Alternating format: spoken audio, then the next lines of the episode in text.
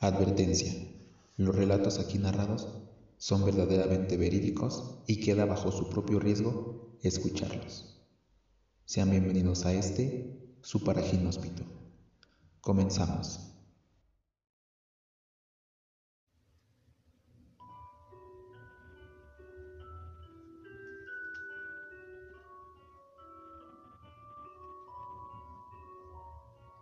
¿Qué tal amigos? Muy buenas tardes. Para mí es un placer volver a saludarlos, volver a, perdón, volver a saludarlos, volver a estar con ustedes. Ya hace un poco de tiempo que no, pues que no grababa yo nada para el, para el canal. Ya saben, cuando todos tenemos un tenemos como que mucho trabajo o algo o el tiempo contado, entonces es difícil. Entonces, pues bienvenidos. Gracias por, por estar de nuevo aquí. Gracias por de nuevo abrirme las puertas de su hogar para traerles pues este relato del día de hoy. El día de hoy vamos a tomar, voy a tomar un tema que no es tanto de de misterio, pero nos vamos a entrar a los lugares más emblemáticos de la Ciudad de México, pero contando la historia de cómo fue que surgió este lugar. Entonces, pues espero que sea de su agrado. Gracias a todas las personas que se han que se han que han dado follow a la página de Facebook. Sinceramente le está yendo bastante bien en seguidores. Y no olviden que Paraje Hospital lo pueden encontrar en su plataforma favorita. Ya puede ser en Spotify, Apple, Apple Podcast, perdón, y Google Podcast. Y pues bueno, sin nada más que agregar amigos, sean todos bienvenidos. Tomen asiento, pónganse cómodos y disfruten de este su Parajín Hospital. Comenzamos.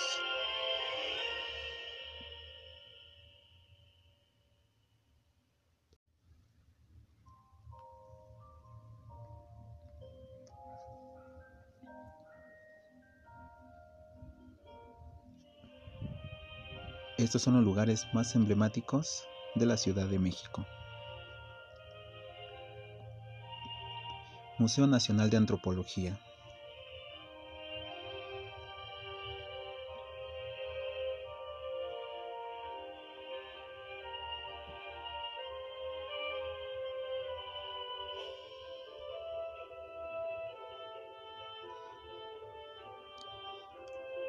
La mayoría visitamos el Museo Nacional de Antropología por primera vez para cumplir con la tarea en la primaria. Es un básico cuando se trata de aprender de las culturas prehispánicas. En su acervo incluye colecciones arqueológicas y etnográficas del país. Vale la pena revisitar el museo, esta vez sin la presión de apuntar toda la información de las fichas informáticas. Inaugurado en septiembre de 1964, este recinto es considerado el museo más grande de América Latina. Sus exhibiciones temporales también son un punto a destacar. Nos han traído exposiciones internacionales muy interesantes.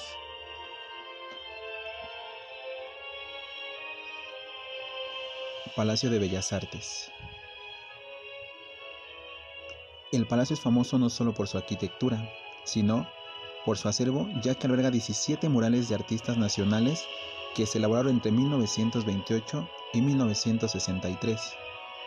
Los murales que destacan El hombre controlador del universo del año de 1934 y Carnaval de la vida mexicana del año 1936 de Diego Rivera. La catarsis de 1934 de José Clemente Orozco. La nueva democracia del 1994 y Tormento de Cuauhtémoc de 1951 de David Alfaro Siqueiros. La piedad en el desierto de 1942 de Manuel Rodríguez Lozano y otros tantos. También alberga al Museo del Palacio de Bellas Artes y cuenta con tres salas. Manuel Ponce, Sala Adamo Awari y la principal, siendo esta última lugar por excelencia para disfrutar de óperas, música de cámaras y obras de teatro. Biblioteca Vasconcelos. Esta obra que Alberto Calach realizó en 2007 me parece, en lo personal, uno de los mejores edificios públicos que se han realizado en este siglo. El espacio interior es realmente sorprendente. Parece que uno entrará en una nueva catedral del siglo XXI. Es imponente, la quíntuple o sextuple altura que tiene y este gran espacio que se extiende a todo lo largo con un pasillo interno en donde, en donde se ven como descolgados todos los libreros, suspendidos en una estructura. Es una impresión increíble de grandeza y generosidad que se da en ese espacio de la biblioteca. Me parece fundamental que la gente lo visite.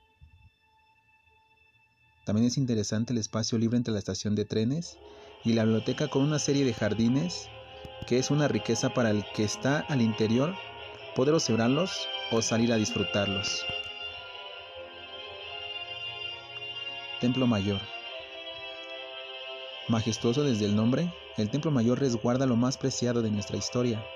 Los vestigios de este centro ceremonial dan cuenta del linaje de todos los mexicanos y de la vasta cosmogonia que hasta hoy prevalece. Para que no quepa la duda, en cada pieza arqueológica hay información al respecto, tanto en español como en inglés.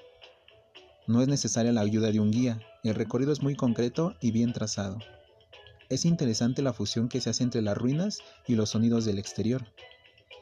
Los tambores y los cascabeles ambientan la explanada de Tlaloc y Huitzilopochtli con gran armonía. Cineteca Nacional La Cineteca Nacional guarda historias en todo sentido, empezando por su programación, de la que destacan sus tradicionales Muestra Internacional de Cine, el Foro y Festivales, como el de Masacre de Choco con su horror en épocas decembrinas. Además de su acervo, la Cineteca Nacional es toda una caja de anécdotas que vale la pena mencionar. Su apertura, que fue en el año de 1974. El trágico incendio que terminó con sus instalaciones en los estudios Churubusco y con más de 6.000 negativos en el año de 1982. La reinstalación en Choco en el año 1984 y su remodelación como parte de los festejos del centenario. La manita de gato incluyó la rehabilitación de las salas viejas, con todo y su icónico cubo, y la construcción de nuevos espacios de exhibición en lo que fuera el estacionamiento. Arena México. Un lugar con rastros de encuentros gloriosos, desde sus inicios con el Santo y Blue Demon, hasta ser la sede de eventos de box en México 68.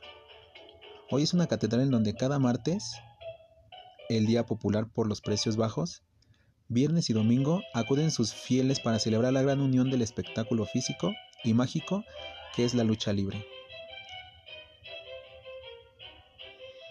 Casa Estudio Luis Barragán. Llegar es difícil en ese laberinto de calles entre Constituyentes y Parque Lira. Para colmo, su aspecto exterior es en realidad muy poco llamativo, gris inclusive. Sin embargo, seamos cautelosos. Estamos ante una obra arquitectónica catalogada como Patrimonio de la Humanidad por la UNESCO en 2004. El, el asombro y la reverencia surgen al entrar en el recinto. El arquitecto Luis Barragán, el más profundo artífice del diseño inmobiliario en México durante el siglo XX, diseñó y terminó de construir a su capricho esta casa estudio en 1984. Perdón, en 1948. Así que vivió hasta los últimos días de su vida. Poliforum Siqueiros. Los murales que alberga el Poliforum Siqueiros cuentan gran parte de su historia como espacio social, cultural y político. Funciona para realizar conciertos, obras de teatro, conferencias, muestras de cine y más expresiones culturales. Este edificio multifuncional comenzó a construirse en 1966 y fue inaugurado en 1971 bajo el diseño de Manuel Suárez y Suárez y por el muralista David Álvaro Siqueiros, a quien debe su nombre. Dentro de las instalaciones del edificio se destacan el Foro Universal.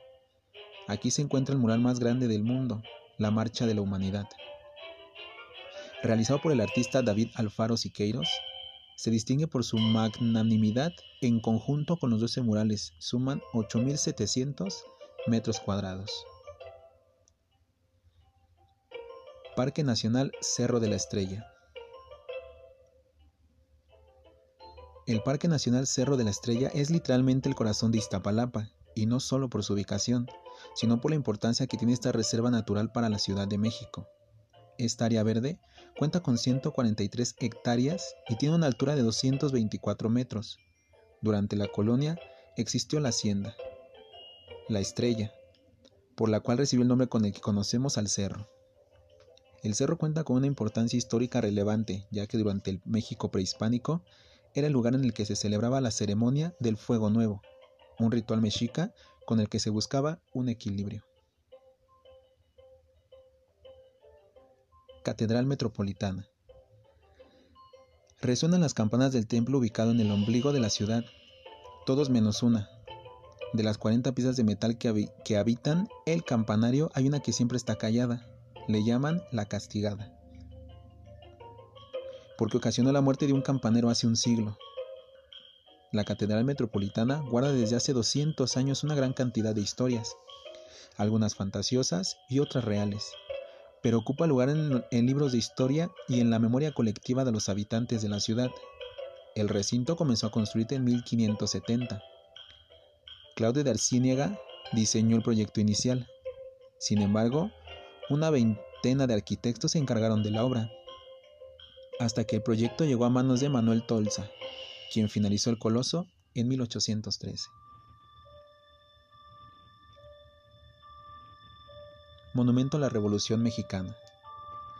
El proyecto Revolucionarte junta las palabras revolución, evolución y arte.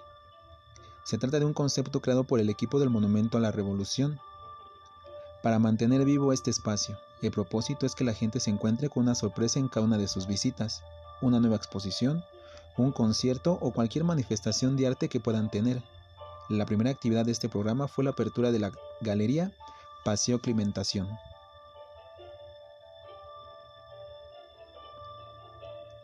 Ángel de la Independencia. Su nombre oficial es Monumento a la Independencia.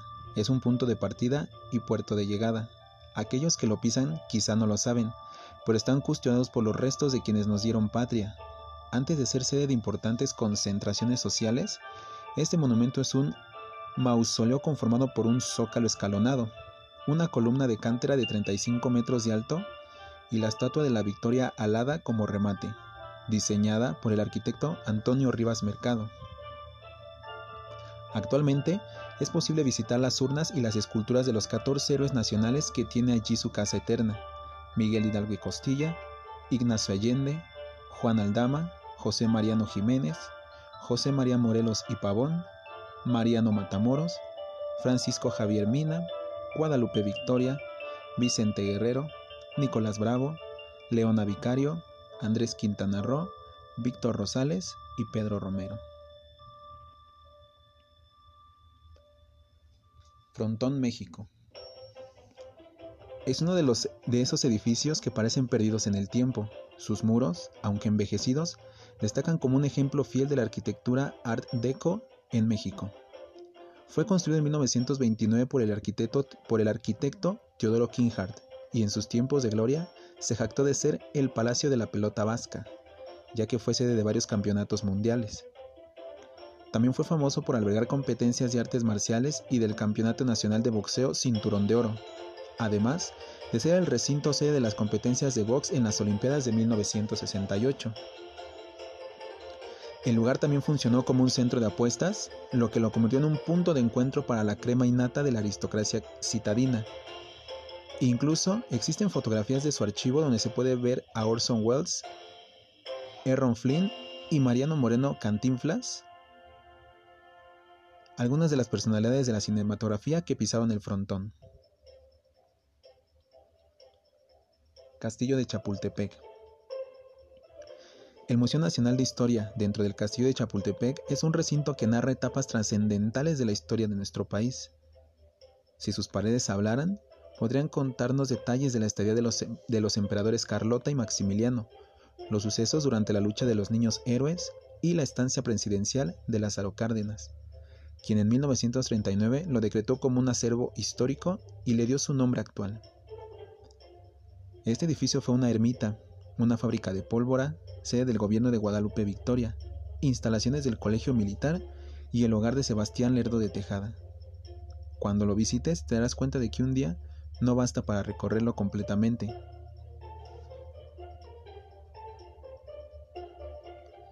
Barrio Chino. Durante los 70 hubo una gran migración de personas de países como China, Indonesia y Corea a México. Algunos, grupos se ubicaron en el centro de la Ciudad de México, Años después, esta zona recibió el nombre de barrio chino por la gran cantidad de tiendas, restaurantes y comercios sobre esta cultura que se instalaron. El barrio se encuentra en dos cuadras de la calle Dolores, que va desde Independencia hasta República de Uruguay. Estos dos bloques cuentan con tiendas de productos chinos, restaurantes como Hong King, uno de los más famosos del centro, y tiendas de artesanías. A lo largo de las dos calles se aprecian las famosas lámparas rojas. En 2008, el gobierno de la Ciudad de México inauguró el arco chino en el Parque Jardín de los Degollados, que se encuentra en la esquina de Independencia y José María Marroquí. Aeromoto. Aeromoto es una biblioteca pública especializada en títulos de arte contemporáneo. Todo empezó cuando Maru Calva, Jerónimo Ruedi Macarena Hernández y Mauricio Marcín decidieron compartir sus bibliotecas personales para que más personas pudieran consultarlas. Hoy se pueden solicitar estos libros de manera gratuita durante tiempo ilimitado, mientras tomas el té en este espacio. Ya si quieres llevarte alguno a tu casa, lo puedes pedir en préstamo con un sistema de membresías.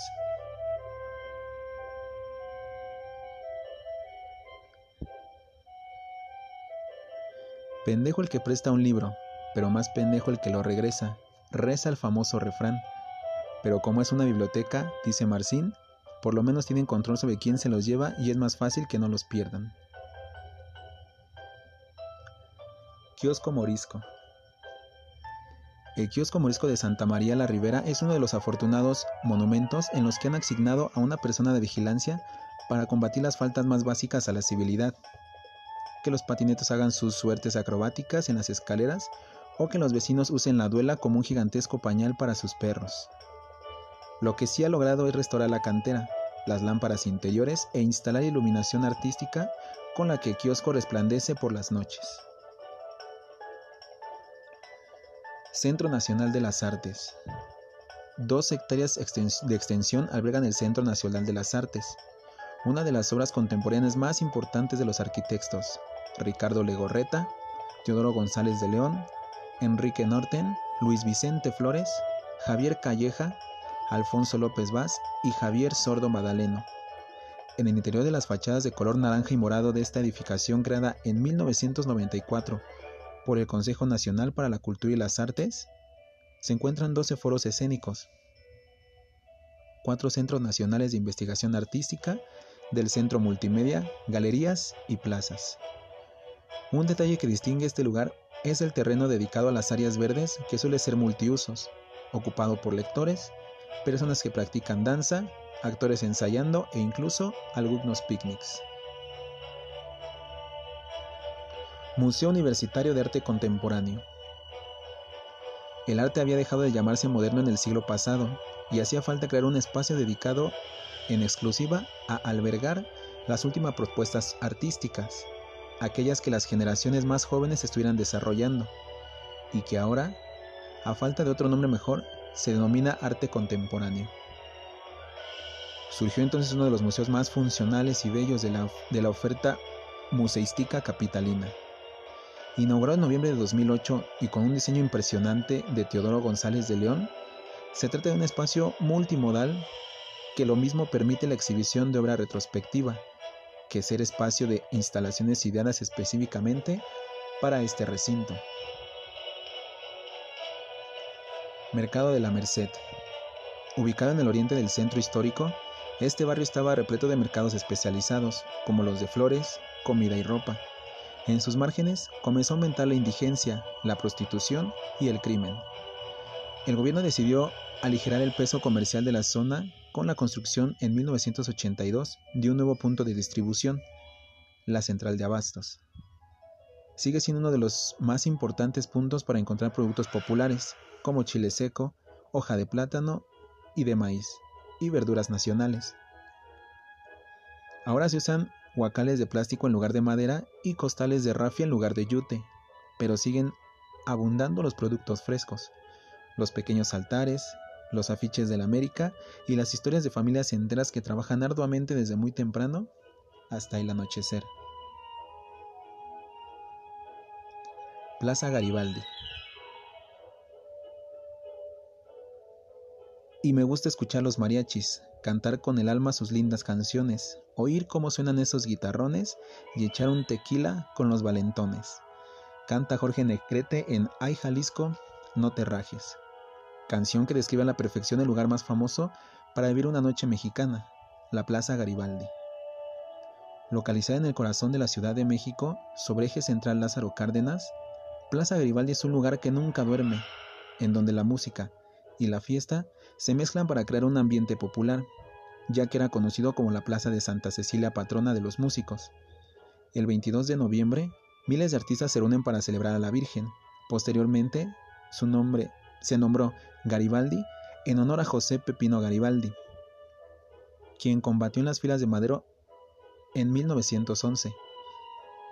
La fiesta en esta plaza se popularizó en 1830 con el asentamiento de pequeños locales de pulque. Biblioteca de México. Esta biblioteca fue fundada el 27 de noviembre de 1946 por el presidente Manuel Ávila Camacho quien estuvo acompañado por Jaime Torres Bodet, secretario de Educación Pública, y de José Vasconcelos, su primer director y quien ocupó el cargo hasta su muerte en 1959. Siempre está llena de estudiantes, pues como toda biblioteca que se aprecie, carga el estigma de que aquí solo se viene por copias para cumplir con alguna encomienda escolar. Por eso mismo destacan algunos de sus espacios, como la ciudad de los libros y aquellos destinamos a talleres, que casi siempre están ligados al fomento a la lectura.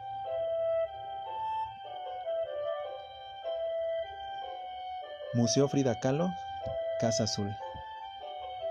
Lo que hace particular este museo es que fue la casa donde nació, vivió y murió Frida Kahlo. Cuando uno entra a la Casa Azul se transporta inmediatamente al universo de Frida y dentro de él no solo se encuentran algunas de sus más famosas obras, como Viva la Vida y Frida y su cesárea, sino que también hay diarios, vestidos, espejos y hasta su cama. De hecho, en la que fue su habitación se encuentran sus cenizas. Esta casa es historia en sí misma, ya que se convirtió en el centro de reunión de la vida bohemia de la ciudad de las décadas de los 30 y 40. Aquí también vivió Diego Rivera e incluso continuó viviendo ahí después de su divorcio, en un cuarto aparte que ahora presenta parte de la colección prehispánica del muralista. Central de Abasto. Si cada mercado popular fuera una nave espacial, este mundo de productos en el oriente de la ciudad sería la nave nodriza. De hecho, sus divisiones están señaladas como naves, no como pasillos. Este lugar le quita lo exagerado a la expresión. Hay de todo. Es la máxima expresión de bullicio por el comercio no solo en la ciudad, sino el país. Según cifras de la central es más visitada que ciudades como Roma, Madrid, Cancún y Acapulco, y el nivel de transacciones le convierte en el centro de operaciones más grande del país después de la Bolsa de Valores. Parque Bicentenario. Se encuentra en los terrenos de la, de la antigua refinería 18 de marzo y presenta uno de los más grandes esfuerzos de limpieza de terrenos contaminados y uno de los parques públicos edificados de la última década. El Parque Bicentenario se inauguró en 2010 como parte de las celebridades del aniversario de los 200 años de la independencia de México, con una ciclopista, talleres, juegos infantiles, áreas deportivas, pista de patinaje y más. El parque ofrece una nueva alternativa de esparcimiento familiar. Alameda Central. Hace 421 años, el virrey Luis de Velasco ordenó la construcción de un espacio que contribuyera al embellecimiento de la ciudad y al recreo de sus habitantes.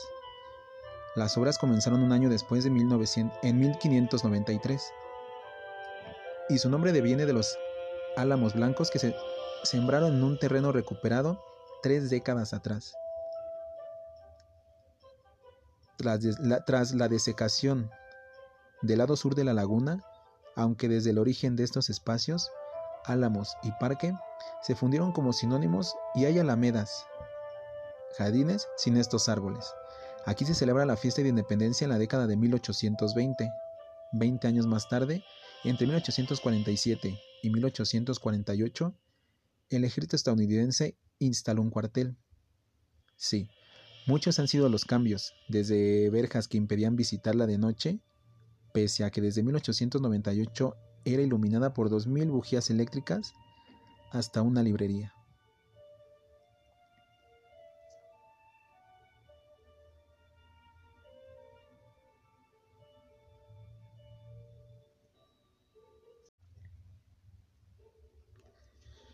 Bueno amigos, esta fue la primera parte de los lugares emblemáticos de la Ciudad de México.